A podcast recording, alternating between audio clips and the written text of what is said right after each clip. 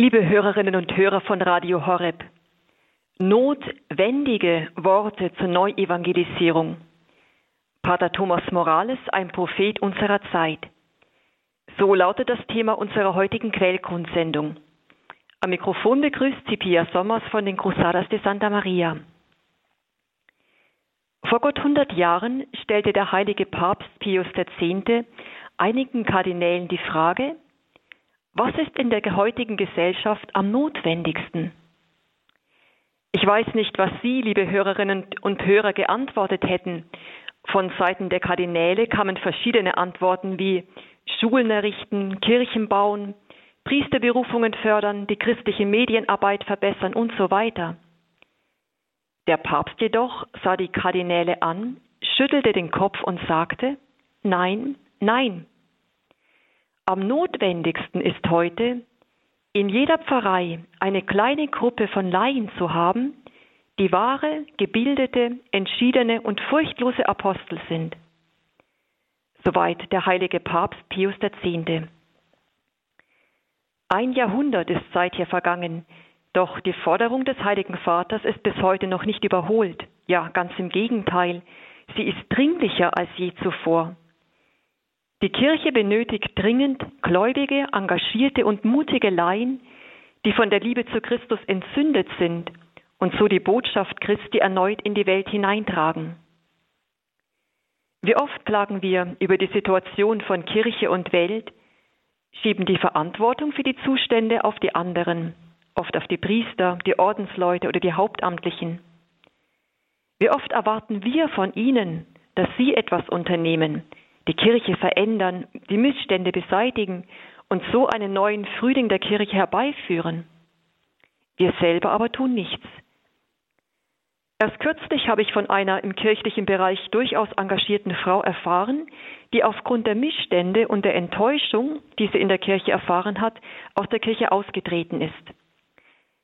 Ich möchte nicht über diese Entscheidung richten, doch halte ich den Kirchenaustritt für einen zu einfachen Weg. Man kann unter der Situation der Kirche leiden, sogar sehr. Doch liegt es an uns als Glieder des einen mystischen Leibes Christi, der Kirche, die wir alle miteinander innigst verbunden sind, daran, einen Ausgleich für diejenigen Gliedern zu schaffen, die dem Leib schaden. Wir sind dazu berufen, das Gleichgewicht im Leib Christi wiederherzustellen, die Lieblosigkeit und Sündhaftigkeit in der Kirche durch unsere vermehrte Liebe und Anstrengung wieder auszugleichen. Alle Christen haben eine Verantwortung für die Kirche, ihre Erneuerung und ihre Lebendigkeit. Alle. Und nicht nur diejenigen, die uns begabter, redegewandter erscheinen oder von denen wir glauben, sie verfügen über mehr Zeit. Wie oft erfahren wir vielleicht das Glück des Glaubens, die Kraft, die wir aus der Begegnung mit dem Herrn schöpfen, und tun dennoch nichts, dass auch andere Menschen die Möglichkeit erhalten, Gott kennenzulernen und so zur Fülle des Lebens zu gelangen. Vielleicht wünschen wir uns sogar, konkrete Mitmenschen möchten doch auch diese Erfahrung mit dem barmherzigen und liebenden Gott machen. Doch leiten wir nichts entsprechendes in die Wege. Wir Getaufte sehen den Zustand von Kirche und Welt, wir analysieren, kommentieren, lamentieren, debattieren, aber wir tun oft nichts und alles bleibt, wie es ist. Ja, oft bemühen wir uns nicht einmal entschieden, selber ein bisschen besser zu werden. Vielleicht ist diese Untätigkeit und Passivität der Getauften das eigentliche Drama unserer Zeit. Liebe Hörerinnen und Hörer, seien Sie mir nicht böse, aber über diese unsere Nachlässigkeit und in gewisser Weise auch Dummheit kann man nur staunen und sich selber an die Brust klopfen. Wir Getauften besitzen das ewige Leben, was die Sehnsucht des Menschen seit jeher ist. Wie viele Märchen berichten uns nicht von der Suche nach dem Wasser des Lebens, das Unsterblichkeit verleiht, jede Krankheit heilt, das Glück, Erfüllung und Frieden schenkt. Wie viele Anstrengungen werden von Seiten der Wissenschaft unternommen, um die Dauer des irdischen Lebens zu verlängern? Und wir Christen kennen den Weg, ewiges Leben zu erhalten. Ja, sogar noch mehr. Wir wissen nicht nur, wie wir Unsterblichkeit, eben ewiges Leben erhalten können, sondern wie wir göttliches Leben geschenkt bekommen. Also nicht nur ein Nicht-Sterben auf der irdischen Welt mit all ihren Gebrechlichkeiten, sondern göttliches, vollkommenes Leben in absoluter Glückseligkeit, ewiges göttliches Heil für alle. Doch, und das ist ein Drama, wir Christen tun meist nichts, dass auch andere dieses göttliche Leben erhalten. Ja, die meisten unserer Mitmenschen wissen oftmals nicht einmal von seiner Existenz. Und auch wir selber gehen oft nachlässig und achtlos mit diesem göttlichen Leben um, das uns in der Taufe geschenkt worden ist. Wie unverhältnismäßig groß ist oft unsere Sorge um die irdischen Reichtümer, unser Ansehen, unsere Karriere. Und wie wenig kümmern wir uns um das Eigentliche. Dabei geht es doch um eine Ewigkeit. Es geht um das ewige Heil, um das ewige Leben für uns und für die anderen. Ist uns das bewusst? Für dieses Geschenk an uns hat Jesus Christus, der Sohn Gottes, sein Blut und Leben hingegeben. Und er hat uns als Getaufte beauftragt, allen Menschen dieses Geschenk des göttlichen Lebens zu bringen. Wir aber kümmern uns nicht darum und verharren in einer Gleichgültigkeit und Unwissenheit. Die Größe dieses Geschenks ist uns nur selten wirklich bewusst.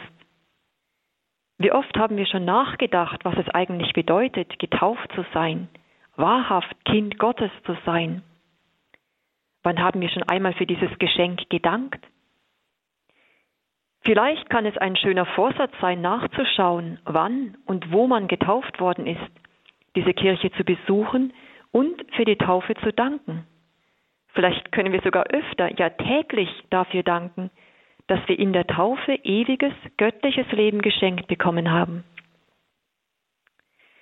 Der ehrwürdige Diener Gottes, Thomas Morales, ein spanischer Jesuitenpater, dessen Heimgang sich in diesem Oktober 2019 zum 25. Mal jährt, hat diese Vergessenheit der Taufberufung in eindrucksvolle Worte gefasst, die von ihrer Aktualität und Dringlichkeit nichts eingebüßt haben. Er schreibt, eine der tiefsten Krisen, in der sich die Welt befindet, ist die Passivität der Getauften, die in der Welt nicht länger Sauerteig sind, sondern sich in eine träge Masse verwandelt haben. Das große Anliegen dieses spanischen Jesuitenpaters war es, die christlichen Laien zu mobilisieren, um so alle Bereiche einer verweltlichten Gesellschaft wieder mit christlichem Geist zu durchdringen und eine neue Zivilisation der Liebe und familiären Atmosphäre herbeizuführen. Diese Neuevangelisierung, so Pater Morales, sei nur möglich, wenn es gelingt, das missionarische Potenzial in den Seelen der großen Mehrheit der Getauften zu erwecken, jener Mehrheit, die ihre christliche Berufung vergessen haben und in Trägheit und weltlichen Aufgaben versunken sind. In jedem Getauften schlummert ein Missionar, so Pater Morales. Und eine der dringlichsten Aufgaben unserer Zeit ist es, diesen Missionar in uns, aber auch in den anderen, wieder zum Leben zu erwecken. Mit seinem Bemühen, allen Christen die Schönheit der Taufberufung bewusst zu machen, dieses meist noch unentdeckten Schatzes, nahm Pater Morales ein Grundanliegen des Zweiten Vatikanischen Konzils vorweg. Doch wer war Pater Morales? Beschäftigen wir uns mit dieser beeindruckenden und höchst aktuellen Gestalt dieses ehrwürdigen Dieners Gottes nach einer kurzen Musikpause.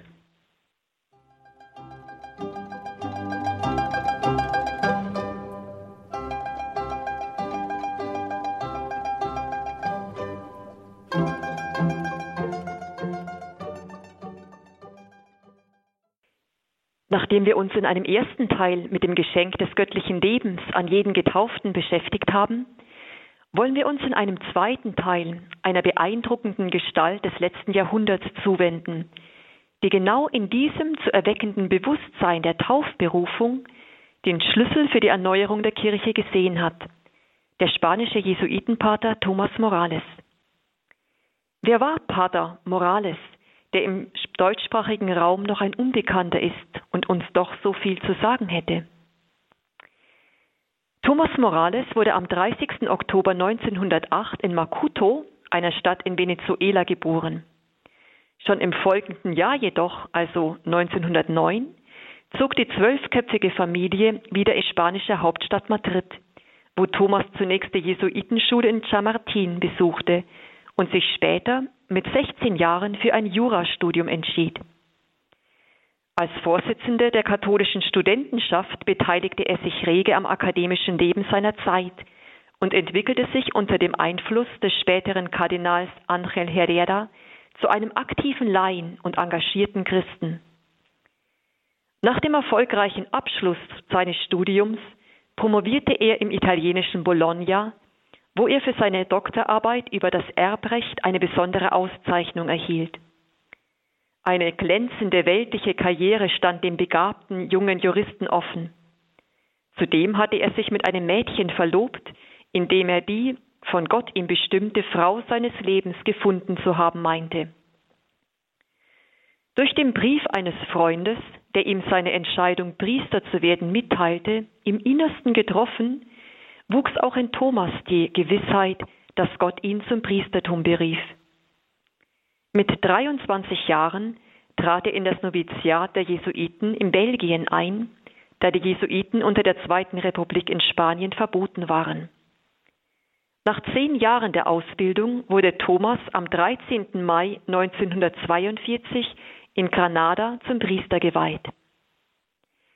Als der junge Jesuitenpater 1946 nach Madrid zurückkehrte, begann er mit einer intensiven Seelsorgearbeit unter den Arbeitern und Angestellten Madrids.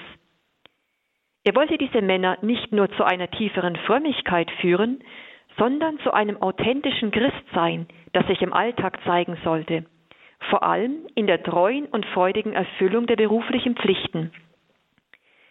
Pater Morales leitete die jungen Erwachsenen an, selbst aktiv zu werden, im Bewusstsein, dass jeder Christ durch die Taufe zum missionarischen Dienst berufen ist, und zwar nicht in fernen Ländern, sondern in dem Lebensstand und an dem Ort, wo Gott ihn hingestellt hat. Im verarmten und leidgeprüften Madrid der Nachkriegszeit erkannte der junge Jesuit bald die Notwendigkeit karitativer Werke, um seinen Arbeitern helfen zu können.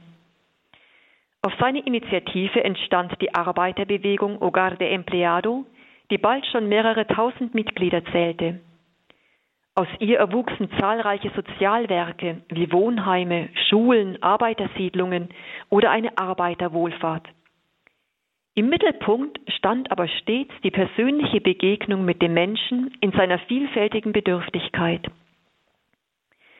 Trotz aller äußeren Aktivitäten war das Wichtigste für Pater Morales immer eine tiefe Gottverbundenheit, ein inneres geistliches Leben, das er als Motor und Schlüssel jeden Apostolats begriff. Er selber war in seinen vielfältigen Tätigkeiten ein Mann der Kontemplation, der sein Leben betete und sich als Werkzeug Gottes verstand. All sein Tun war getragen vom Gebet, von einer tiefen Liebe zu Christus und der Kirche sowie von einem großen Vertrauen auf Maria. Im Laufe der Jahre seines Wirkens unter den Arbeitern wollten einige Laien in ihrem apostolischen Einsatz und in ihrer Hingabe noch einen Schritt weitergehen. Sie wollten sich ganz Gott weihen sich mit den drei evangelischen Räten der Armut, der Jungfräulichkeit und des Gehorsams ganz an Gott binden, ohne aber die Welt und die Menschen an ihrer Seite zu verlassen. Wie die ersten Christen wollten sie in der Welt, aber nicht von der Welt sein. So kam es zur Gründung der beiden Säkularinstitute Cruzados de, de Santa Maria und Cruzadas de Santa Maria auch andere apostolische Bewegungen entstanden, wie eine Familienbewegung, eine Jugendbewegung und schließlich auch eine Vereinigung für Priester. Pater Morales wollte alle, jeden gemäß seinem Lebensstand, zur Heiligkeit anleiten, aber zu keiner abgehobenen Heiligkeit, sondern zu einem authentisch und entschieden gelebten Christentum. Seine Überzeugung war es, dass die Heiligkeit nicht aus seltenem Marmor besteht, sondern aus den Kieselsteinen, über die man im Alltag stolpert. Besonders charakteristisches Mittel seines apostolischen Wirkens waren die ignatianischen Exerzitien, bei denen sich der Exerzitant in der Stille über den Sinn und das Ziel seines Lebens bewusst wird und in eine lebendige Begegnung mit Christus, dem menschgewordenen Gott, eintritt. Nach vielen Jahren segensreichen Wirkens in Spanien starb Pater Morales vor 25 Jahren, am 1. Oktober 1994 in Madrid, am Fest der heiligen Therese von Lisieux, die er zeitlebens besonders verehrte. Am 24. Juni 2000 wurde das Seligsprechungsverfahren eröffnet. Im November 2018 erfolgte die Erhebung von Pater Thomas Morales zum ehrwürdigen Diener Gottes. Wollen wir uns nach einer kurzen Musikpause mit der klarsichtigen und motivierenden Analyse und Botschaft von Pater Morales auseinandersetzen. Lassen wir uns dabei von Pater Morales ermutigen, uns vom Herrn für die Erneuerung seiner Kirche in Dienst nehmen zu lassen.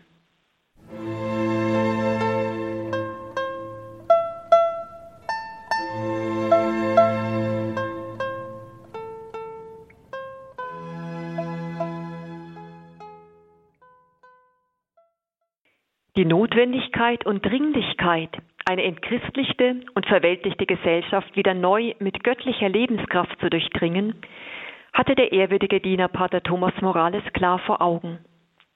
In seinem Buch Die Stunde der Laien, das im Folgenden als Grundlage dient, entwickelt Pater Morales eine klarsichtige Analyse und zugleich eine motivierende Botschaft in Bezug auf die nicht einfache Situation der Kirche in der Welt von heute. Die wirksamste Maßnahme für eine Neuevangelisierung, wie man heute sagen würde, besteht für Pater Thomas Morales darin, sich die Lebensweise der ersten Christen als Vorbild zu nehmen. Diese brachten den Menschen einzeln das Evangelium in den alltäglichen Situationen des Lebens, wobei sie sich ihre normalen Beschäftigungen in der Familie, unter Freunden, auf Reisen und in der Arbeit zunutze machten. Greifen wir nur einmal das Jahr 64 nach Christus heraus, um uns die sensationelle Ausbreitung des Christentums vor Augen zu führen. Im Jahr 64 nach Christus sind nur circa 30 Jahre nach dem Pfingstereignis in Jerusalem vergangen. Und doch gelten die Christen im römischen Imperium bereits als eigene Religionsgemeinschaft. Obwohl noch nicht einmal die Evangelien geschrieben worden sind, ist die frohe Botschaft bereits in die entlegensten Gebiete des Imperiums gelangt. Von den arabischen Wüsten bis zum Schwarzen Meer, von Afrika über Dalmatien bis nach Rom und Süditalien. Das ist in erster Linie das Verdienst von Laien, die zum Glauben fanden, von Soldaten der römischen Armee, die weit im Imperium herumkamen, von Sklaven, die von der neuen Lehre ihrer Menschenwürde zurückerhielten, von Hausfrauen, die ihre Familien bekehrten, oder von Kaufleuten, die mit ihren Waren auch das Christentum verbreiteten. In 30 Jahren haben die Zeugen des Pfingstereignisses mit Hilfe derer, die sie bekehrt hatten, in allen Anrainerländern des Mittelmeeres das Christentum verbreitet. Dabei müssen wir uns immer vor Augen führen, dass auch die ersten Christen Menschen wie wir waren, mit ihren Fehlern und Schwächen. Welch große Wunder wirkt doch der Heilige Geist, wenn sich die Menschen von ihm entzünden lassen. Und das ist auch heute möglich, wenn wir uns als Werkzeug für sein Handeln zur Verfügung stellen. Pater Morales war davon überzeugt, dass eine kleine Minderheit christlicher Laien, die mit Entschiedenheit und Freude das Evangelium lebt, genügt, um die Welt mit christlichem Sauerteig zu durchdringen und so zu erneuern. Bei dieser Verbreitung des christlichen Glaubens sei gerade die Aufgabe der getauften Laien unverzichtbar. Pater Morales veranschaulicht dies durch ein eindrückliches Bild. Er schreibt, nur durch den Laien, der in die weltlichen Strukturen eingebunden ist, kann die Kirche Jesu Christi auf natürliche und effiziente Weise in der Welt leben und wirken. Das Blut kann die vielen Zellen in den äußersten Gewebeschichten des menschlichen Körpers nur beleben, indem es durch feine Kapillargefäße fließt. Arterien und Venen alleine genügen nicht. Ohne Laien kann auch das göttliche Leben die entferntesten und unbeachtetsten Geschichten, Schichten der Gesellschaft nicht durchdringen. Für diese Heranbildung und Ausbildung dieser kleinen Schar setzte sich Pater Morales mit allen Kräften ein. Es sind dies die von Papst Benedikt XVI. so oft geforderten kreative Minderheiten, die das Angesicht der Kirche und der Welt verändern können. Es kommt also nicht auf die großen Massen an, sondern auf einen kleinen, aber überzeugten Kreis von Getauften, die mit dem Christentum tatsächlich ernst machen und zu Missionaren in ihrem Umfeld werden, um weitere überzeugte Christen heranzubilden. Dabei sollte uns immer klar vor Augen stehen, dass dieser missionarische Aspekt ein Wesenselement eines jeden Christen ausmacht, auch wenn uns das heute oft nicht mehr bewusst ist.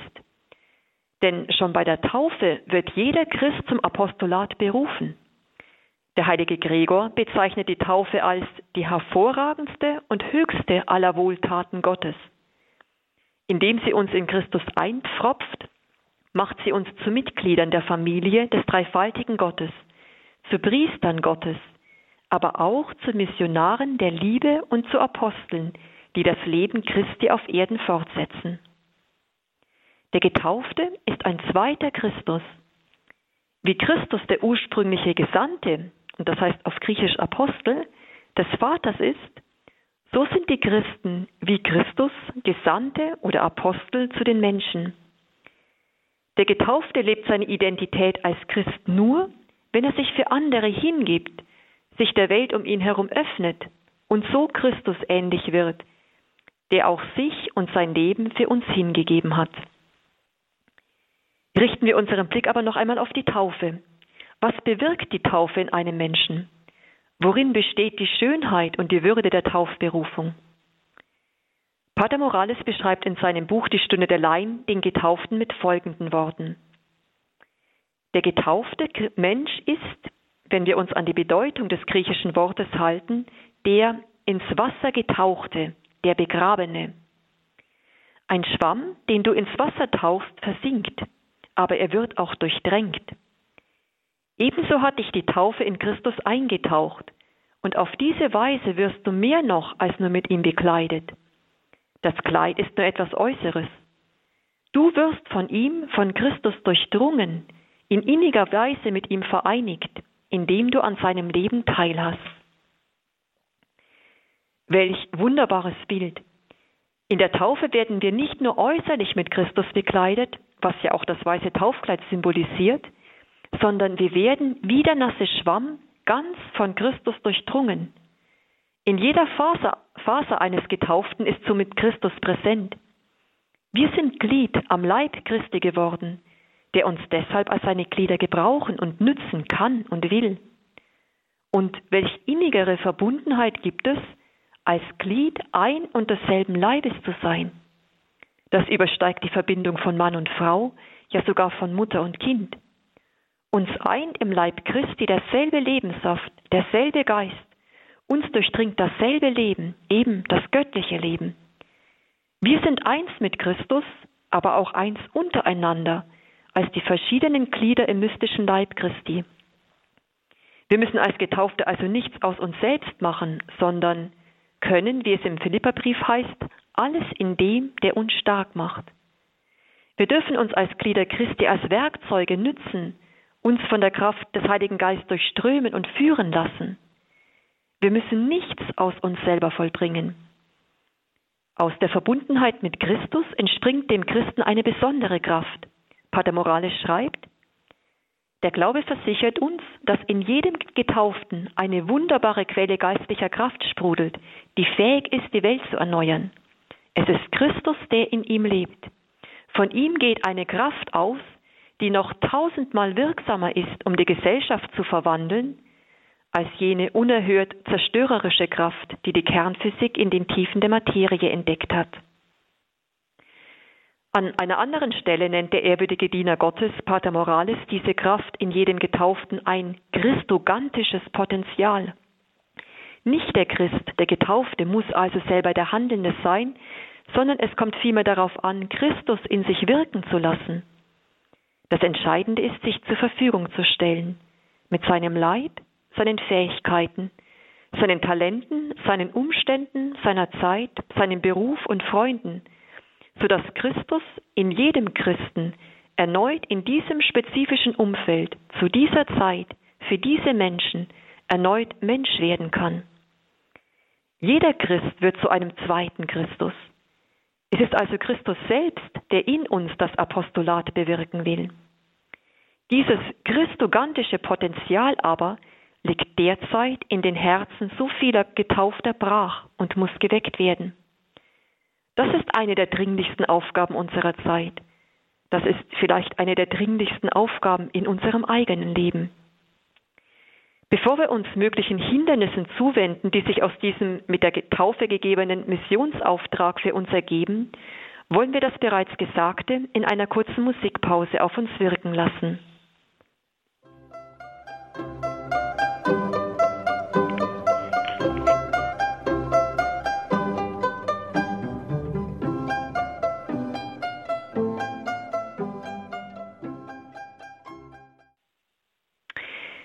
Nachdem wir die Schönheit und Würde, aber auch die Verantwortung des Getauftseins betrachtet haben, wollen wir uns nun den Schwierigkeiten zuwenden, die uns bei dem Bemühen, unsere Berufung als Getaufte authentisch zu leben, entgegentreten. Die Hindernisse liegen auf der Hand. Da braucht man gewöhnlich nur in das eigene Herz zu blicken angesichts des Auftrags, Christus wie die ersten Christen in die Welt, in das je eigene Umfeld zu bringen und zu bezeugen. Wenn wir ehrlich sind, regen sich schon in unserem Inneren vielleicht die ersten Einwände, wie ich habe mich aber nicht mit Theologie befasst und bin nur zu Hause bei den Kindern oder ich bin eine Angestellte, die viel zu arbeiten hat oder ein Rentner, der jeden Tag beim Aufstehen spürt, dass er nicht mehr der Jüngste ist. Was kann ich denn schon erreichen? In meinem Umfeld ist, was den Glauben betrifft, sowieso nichts zu machen. Da stoße ich auf taube Ohren. Da brauche ich gar nicht erst anzufangen. Die Liste unserer Bedenken ließe sich sicherlich nach Belieben fortsetzen. Pater Morales entfaltet als ausgezeichneter Menschenkenner Folgendes. Er schreibt, Vielleicht sagen wir, wenn wir etwas nicht tun wollen, um vor uns selbst und vor anderen das Gesicht nicht zu verlieren, das ist unmöglich. Und wenn wir sehen, dass andere es doch tun, weil sie großherziger und mutiger sind als wir, Suchen wir uns dann nicht sofort eine Ausrede nach der anderen, um uns vor uns selbst zu rechtfertigen und so weiterleben zu können wie bisher, auch wenn das vielleicht nicht recht dem entspricht, was uns das Evangelium lehrt? Wir sagen, der tut das, weil er begabter ist, weil er besser ausgebildet ist, wegen des kultivierteren Ambientes oder des besseren Milieus, in dem er aufgewachsen ist. Wenn man uns historische Beispiele von Laien vor Augen hält, die aktiv geworden sind, dann antworten wir gleich, es waren eben andere Zeiten, heute geht das nicht mehr so. Man wird uns nicht akzeptieren, sagen wir, obwohl doch in Wirklichkeit wir es sind, die nicht auf andere zugehen wollen. Wir vergessen leicht, dass das Einzige, was man braucht, um seine Taufe zu leben, um selbst aktiv zu werden und andere zu aktivieren, die feste Überzeugung ist, dass Christus in uns und durch uns handelt, denn er lebt in jedem Einzelnen von uns. Das Einzige, was ich tun muss, ist, aus meinem Egoismus herauszutreten und meine Mitmenschen zu lieben. Derjenige wird die Welt erobern, der mehr liebt und es besser unter Beweis stellt, und nicht etwa derjenige, der bessere Qualitäten besitzt oder in einer Zeit lebt, in der das Evangelium auf offenere Ohren stößt. Soweit Pater Morales. Und das ist das Erste, was wir zu tun haben. Wir müssen zutiefst davon überzeugt sein, dass auch heute eine Neuevangelisierung durch die Mobilisierung der Laien, durch mich, möglich ist. Eben ähnlich wie in den ersten Jahrhunderten. Es ist nicht notwendig, dass wir große Veranstaltungen organisieren und dann vor großen Menschenmassen sprechen, sondern es kommt darauf an, einem einzelnen Menschen im persönlichen vertrauten Gespräch zu begegnen und vielleicht, und das kann Jahre dauern, zu einer persönlichen Beziehung mit Christus zu führen. Und so ein liebevolles Zugehen auf meinen Nächsten, ein Zuhören und Zeit schenken, ist jedem möglich, auch uns, so klein und unbeholfen wir uns auch fühlen mögen. Wir müssen davon überzeugt sein, dass es auch heute möglich ist, Menschen für Gott zu begeistern und ihnen diese ihnen vielleicht noch unbekannte Welt der göttlichen Liebe zu erschließen. Manche Menschen warten vielleicht auf ein Wort von mir, auf meine Einladung, vielleicht auf meinen Widerspruch zu einer provozierenden Äußerung und erhalten dadurch vielleicht wieder Sinn und Orientierung. Pater Morales fordert dazu auf, das Wort unmöglich aus dem Wortschatz zu streichen. Es sei absolut unbiblisch. Denn die Bibel bekräftigt immer wieder, für Gott ist nichts unmöglich und alles vermag ich durch ihn, der mir Kraft gibt. Die erste Ursache für die mangelnde Wirksamkeit der Gnade sind wir selbst, so der heilige Thomas von Aquin. Wir geben schon auf, bevor wir überhaupt erst begonnen haben. Nach Pater Morales gilt es bei der Mobilisierung der Laien aber auch noch ein zweites Hindernis zu, zu überwinden, dessen Wurzel im Willen liegt. Es geht um die Furcht davor, sich zu etwas zu verpflichten, nämlich selber dieses entschiedene Ja zum Christentum mit allen seinen Konsequenzen zu sprechen und dann auch entsprechend zu leben. Es ist die Angst, vor anderen Farbe zu bekennen und mutig zu einer Sache zu stehen. Wer kennt das nicht, dass wir davor zurückschrecken, uns im konkreten Fall tatsächlich auf das Abenteuer des Glaubens einzulassen und ihn den anderen zu bringen? Das Ärgernis des Kreuzes, das Paradox des Glaubens lähmt uns. Manches an unserem Glauben kommt uns selber zu unglaublich vor, so dass wir meinen, es anderen nicht zumuten zu können. Wir zensieren sozusagen schon vorsichtshalber alles, was Anstoß erregen könnte. Wir wollen keine Außenseiter, fern vom Mainstream sein. Es ist bequemer und unauffälliger, einfach im Strom der Gesellschaft mitzuschwimmen, statt wachsam die Entwicklungen der Gesellschaft zu verfolgen und gegebenenfalls zu widersprechen. Scharfsinnig bringt Pater Morales diesen Grund unserer Passivität auf den Punkt. Er schreibt, die Furcht vor beständiger Anstrengung, Einsamkeit oder Unverständnis, das einem konsequenten Christen immer begegnen wird, hält uns alle davon ab, uns entschieden und beharrlich um unseren eigenen Aufbruch sowie um jenen der Laien zu bemühen. Nur wenn wir Getaufte, erfüllt von der Liebe zu Gott und den Menschen, die Angst davor verlieren, das Evangelium mit Entschiedenheit zu leben, kann sich die Welt auch heute verwandeln. Doch wie oft bevorzugen wir ein bequemes Leben ohne Probleme, das uns keine Unannehmlichkeiten bereitet und uns auch nicht dazu zwingt, anderen welche zu bereiten, sozusagen ein Christentum Leid. Wir haben Angst vor dem Kreuz, dem Verzicht auf unser angepasstes und oft nur mittelmäßiges Leben. Wir sind Kinder unserer Zeit, in der Opfer, Selbstdisziplin, Beharrlichkeit und Anstrengung fast unmerklich aus unserem Leben verbannt und als ein zu vermeidendes Übel angesehen werden. Das Christentum jedoch muss mit aller Entschiedenheit jeden Tag neu in den kleinen Details bejaht und gelebt werden. Und Pater Morales sah gerade in der liebevollen Verrichtung dieser scheinbar unbedeutenden alltäglichen Dinge den Schlüssel zur Heiligkeit und einem konkreten, anziehenden Christentum. Das kann das pünktliche Aufstehen oder maßvolles Essen sein, eine freundliche Antwort, auch wenn es innerlich kocht, ein Lächeln, auch wenn es etwas kostet, regelmäßiger Sport, auch wenn man keine Lust hat, oder der Verzicht auf Selbstdarstellung, um dem anderen mehr Platz zu lassen. Teresa von Avila ermutigt uns mit einer, wie sie sagt, entschiedenen Entschiedenheit, diesen Weg der Vollkommenheit einzuschlagen. Denn als getaufter Christ hat man ja bereits einen bestimmten Lebensstil gewählt, den es nun gilt umzusetzen. Wenn wir das Christentum auf diese Weise mit großer Freude und Gelassenheit in unserem Leben verwirklichen, wird das unweigerlich auf unsere Umwelt ausstrahlen.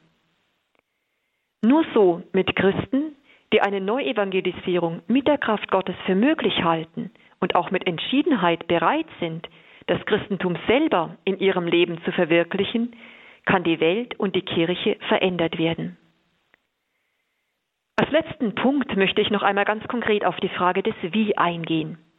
Wie können wir nun ganz konkret unsere missionarische Berufung als Christ authentisch und mit Freude leben? Zunächst ist als Grundlage von allem folgende Wahrheit zu bedenken, dass man nichts verkünden kann, was man selber nicht kennt und erfahren hat. Das Apostolat entspringt der inneren Freude, ein Christ zu sein. Und an dieser Freude möchte ich andere teilhaben lassen.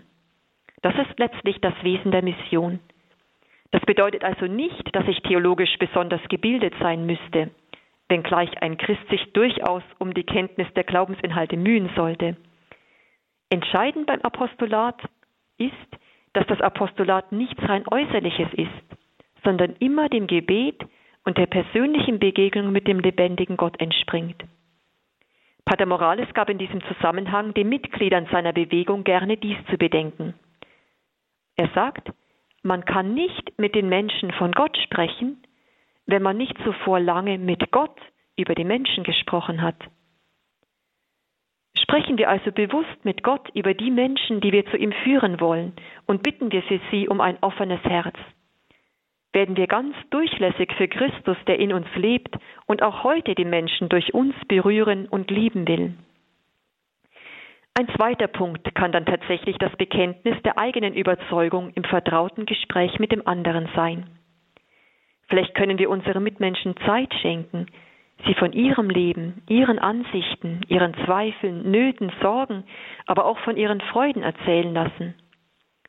Diese menschliche Vertrautheit kann die Basis zu einer tieferen geistlichen Vertrautheit werden. Vielleicht können wir sie auch zu einer Veranstaltung in unserer Pfarrkirche einladen, vielleicht sogar zur Beichte in der Vorbereitung auf das Osterfest. Sprechen wir jeden Tag mit mindestens einem Menschen auf diese mütterliche, beziehungsweise väterliche Weise. Dies ist etwas, was unserer Gesellschaft zu dringend fehlt. Und scheuen wir uns nicht mit Klarheit und innerer Freiheit, uns zu unserem Glauben zu bekennen und davon zu erzählen, jedoch in keiner Weise aufdringlich, sondern in großer Einfachheit und Natürlichkeit. Dieses Apostolat am Einzelnen scheint einfach, weil es dazu keinerlei besondere Redefertigkeit oder besonderer Fähigkeiten bedarf. Doch ist es gleichzeitig auch äußerst schwer, weil es nicht nur Tonnen von Geduld erfordert, sondern auch Selbstvergessenheit und mütterliche Liebe. Der Einsatz jedoch lohnt sich. Abschließend sei noch ein Grundsatz von Pater Morales erwähnt, dem gerade im Bereich des Apostolats eine enorme Bedeutung zukommt. Pater Morales legte immer und immer wieder ans Herz, man darf nie müde werden, immer wieder neu anzufangen. Und das gilt nicht nur für sich selbst, sondern auch für den Umgang mit dem Nächsten. Bitten wir die Jungfrau Maria, die Königin der Apostel, dass sie uns ihr mütterliches Herz schenken möge, dass wir, wie sie, den anderen Menschen Christus bringen können. Heilige Jungfrau, du Königin der Apostel, schenke uns ein Herz, das frei ist von Egoismus, frei von den Schatten der Eitelkeit und frei vom Nebel der Sentimentalität, ein zärtliches und leidenschaftliches Herz, um Gott und dich zu lieben ohne Maß, ein unermüdliches und mannhaft starkes Herz, um Seelen für Gott zu gewinnen. Schenke uns ein Herz, das liebt, ohne Gegenliebe zu erwarten, ein Herz, das sich angesichts erfahrener Undankbarkeit nicht verschließt, und auch dort nicht müde wird zu lieben, wo es auf Gleichgültigkeit stößt. Schenke uns ein Herz, das nichts Gutes vergisst und nichts Schlechtes nachträgt, ein reines Herz, das die Welt mit Licht, Liebe und Leben überströmt. Amen. In der Sendereihe Quellgrund Christliche Meditation hörten wir Pia Sommer von den Cruzadas di Santa Maria in München zum Thema Notwendige Worte zur Neuevangelisierung. Thomas Morales, ein Prophet unserer Zeit.